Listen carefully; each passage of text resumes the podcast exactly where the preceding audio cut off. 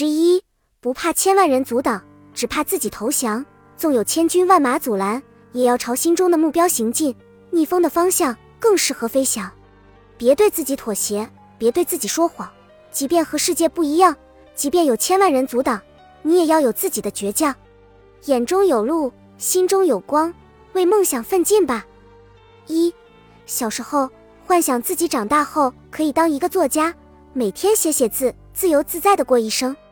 当小伙伴们都抵触写作文、写周记这样费劲的文字攻坚战时，我倒觉得它有些甜味。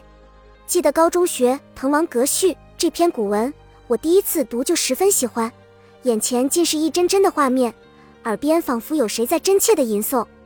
明明才初读，却在浏览三五遍后便可一字不差背出来。语文老师笑着夸赞，让我以后一定要坚持写作，别浪费了天赋。我连声应允，心里认定自己一定可以的，以后可得学个舞文弄墨的专业。当别人都沉浸于各种好笑的综艺节目，或是留恋于某些刺激肾上腺素飙升的电影剧集中，我却对比赛看谁诗词背得多。文字写得好等诸如此类的节目情有独钟，我暗下决心，以后要做文字工作，靠一支笔养活自己。后来我却学了财务会计专业，枯燥的数字让我全然忘记自己对文字的热爱，我十分浑噩地度过大学四年的时光，更是在毕业后随便找了一家公司做了三年的会计。那时我已很久没有拿起笔写字了，我时常在想。怎么年少时在头脑里如火花迸溅的词句，现在却一头雾水？什么好词佳句，半天都憋不出来了呢？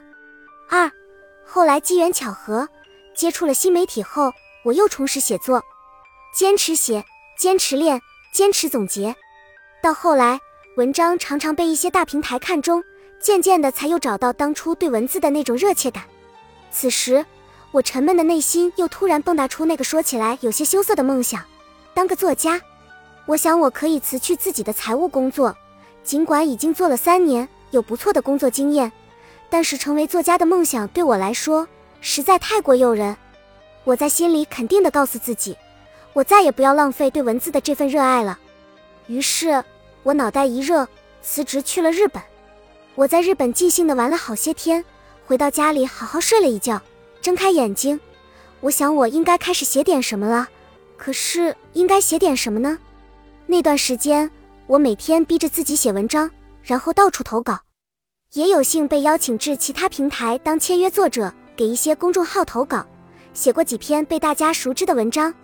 刚开始觉得特别充实，特别有成就感，后来突然觉得疲了，不仅是因为自己入不敷出的经济状况，更重要的是，我发现当写作成为一种谋生的工具时。你就会变得由不得自己。我就这样累死累活，通过写作挣了一点钱财。突然有一天，我打开电脑，发现自己这也不想写，那也写不出。我恐惧、懊恼、愤慨，啪的一声关了电脑。那一刻，觉得心里好烦。我发现自己就像一个囊中羞涩的酸秀才，既想达到心中所想，又不得不向现实低头。三，蔡康永说。别把自己的爱好发展成自己的职业，这无疑是极其危险的。我真想放弃，觉得自己够失败。我也真想说一句对不起，抱歉，将文字变成我谋生的工具。以前我总是打趣说，我最大的梦想就是可以每天开着车去山里写作，总不免引来旁人一阵嘲笑。我以为你的梦想是开着车去山里洗足，我越发觉得梦想遥不可及。远到让我想要放弃，我重新做回老本行，因为我要生存。我也暂停了写作，我想那是不切实际的一件事情，做了也无用。我悄悄把自己心里有关文字的梦想埋藏起来，把那些别人都说不切实际的想法统统撕得粉碎。难道人这一生，鲜花和面包只能选择一样？有时候，人的一生充满了奇遇。会在你伤口都结了痂后，不经意的带给你惊喜。朋友发来一张截图，是他同事对我的夸奖。真的好喜欢兔尾的文章啊，总是能够打动我的心。我和陌生的读者聊天，最后他发来一行字，让我感动：你要努力工作，但真不能放弃写作，因为上天给你的财富不是谁都能有的。以前无意中添加为微信好友的某平台编辑发来消息说：“兔尾，我们最喜欢在编辑群里发你的文章，我们十几个同事全都关注你了。”这些赞美的语句让我十分感激，觉得十分温暖，仿佛再次看到当初自己执着的身影。多少秋风凋碧社，一池春水换人醒。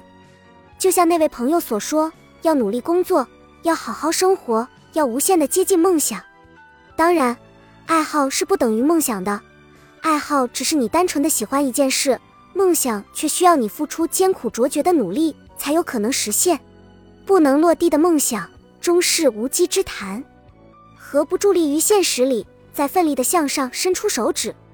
要一边拿着面包果腹，要一边不舍得做梦。我知道这很难，可是又有哪一种梦想是简单的呢？未来这实苦，但请别敲响心里的那面退堂鼓，因为生活总是不尽如人意的，而我们要有勇气朝心里的目标前进。